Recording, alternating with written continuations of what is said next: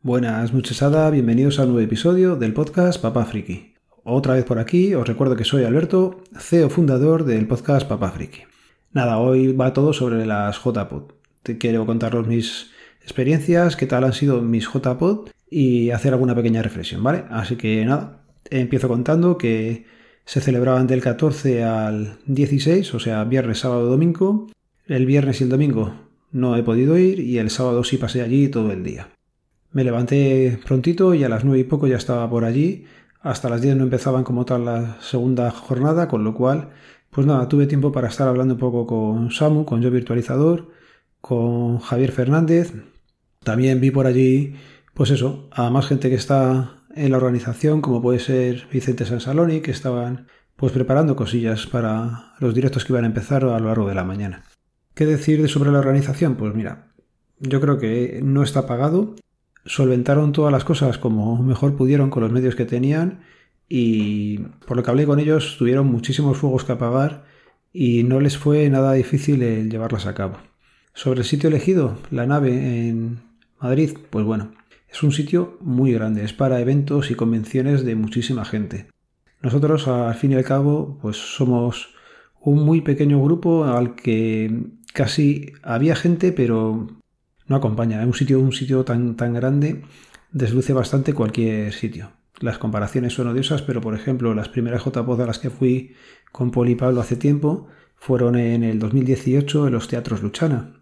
¿Qué pasa? Que un teatro, a pesar de ser grande, tenía varias salas, es un sitio mucho más pequeño que donde estuvimos esta vez, con lo cual parecía que siempre había gente. Ya digo, este sitio era muy grande y nosotros al fin y al cabo somos cuatro pelagatos, no, no movimos muchísima gente. Entonces, bueno, no es que desluciera el sitio porque el sitio era precioso, pero sí es cierto que unas salas tan grandes cuestan llenarlas. Bueno, sobre el tema charlas, eh, estuve en un par de ellas y voy a destacar sobre todo que me faltó público que asistiera. Yo no sé si es que lo verían por internet o qué, pero iba más gente a los directos como tal de, pues, por ejemplo, estuve en el directo de Porque Podcast, que por cierto me lo pasé muy bien. Su programa número 100, hecho la JPod, y nada, te reías bastante con ellos. Pero luego veías otros podcasts o que había muy poca gente y otros talleres en los que había también muy, muy poca gente. Otra vez también ha pasado ya que se hacen muchas charlas como para profesionales o orientadas a ganar dinero. Y en mi caso son unas charlas que no, no me llaman mucho. Pero bueno, luego ya contaré algo un poquito más. Y voy a destacar sobre todo lo que es la parte mm, de las personas. A mí estos eventos me gustan porque puedes eh, desvirtualizar a gente o volver a ver a gente que ya has desvirtualizado, con la que te llevas bien, con la que muchas veces eh, hablas eh, por Telegram, por Twitter, y joder, pasar un día así entre amigos es, es una gozada. Y os voy a contar pues qué es lo que estuve haciendo durante todo el día con gente. En principio me escribió Pepe, que ya estuve con él en la quedada de Cacharreo Geek, y nada, cuando llegó allí estaba en una charla, se eh, unió conmigo a la charla y luego pues nos fuimos a tomar algo. Y nos fuimos a tomar algo también con Pedro, con Mosquetero Web, que se acercó a las JPod. También lo hizo en el 2018, no entró, pero bueno, había gente por allí siempre con la que se podía hablar y esta vez hicimos lo mismo. Se quedó en un bar cercano y estuvimos ahí hablando y había ganas de ver a, a Pedro nuevamente. Hacía bastante tiempo que no, que no sabía de él es cierto que ya no está grabando y por los grupos pues coincidimos, pero luego al final hay veces que hablas más, hablas menos y con Pedro es una persona con la que habíamos perdido un poquito el contacto y la charla del otro día pues una gozada para volver a saber de él, qué está haciendo, qué proyectos tiene ahora más o menos.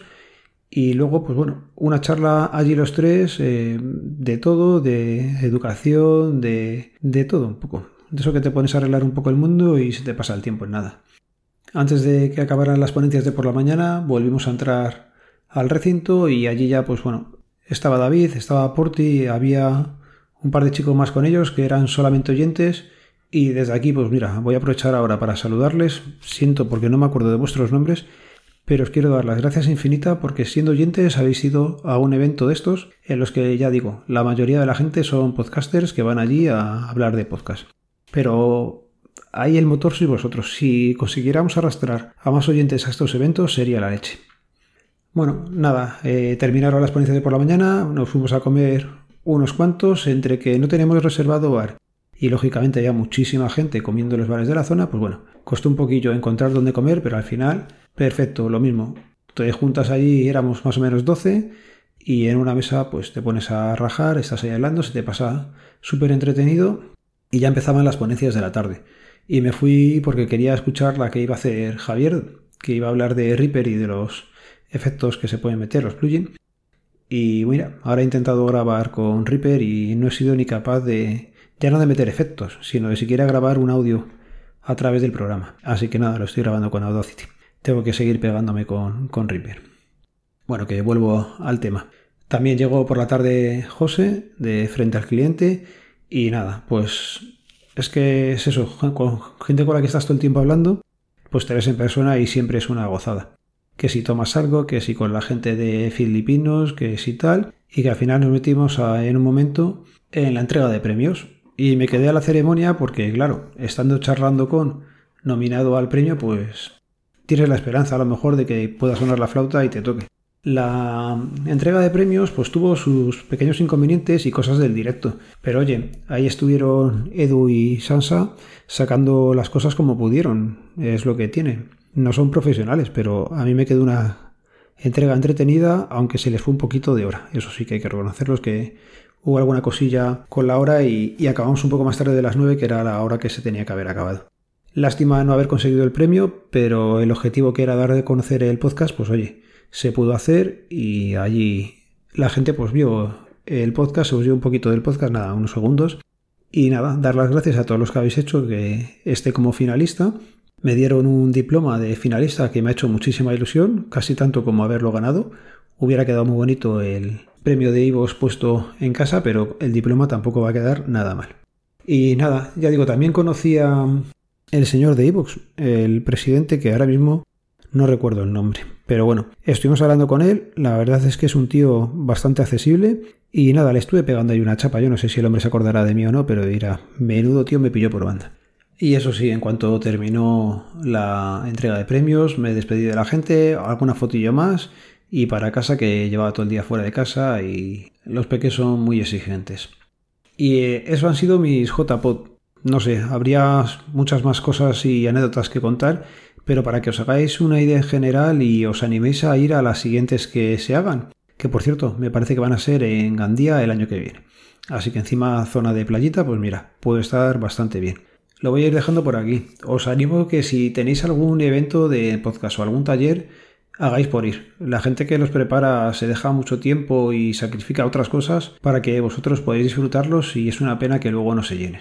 Os recuerdo que este podcast pertenece a la red de sospechosos habituales que podéis seguirnos a través del feed feedpress.me barra sospechosos habituales y aprovecho para felicitar a Lorenzo Atareao que se llevó el premio al mejor podcast de tecnología. Ahí estamos, este es el año de Linux en el escritorio. Venga, ya sabéis cómo termina esto. Un saludo, nos vemos, nos leemos, nos escuchamos. Adiós, de parte del CEO.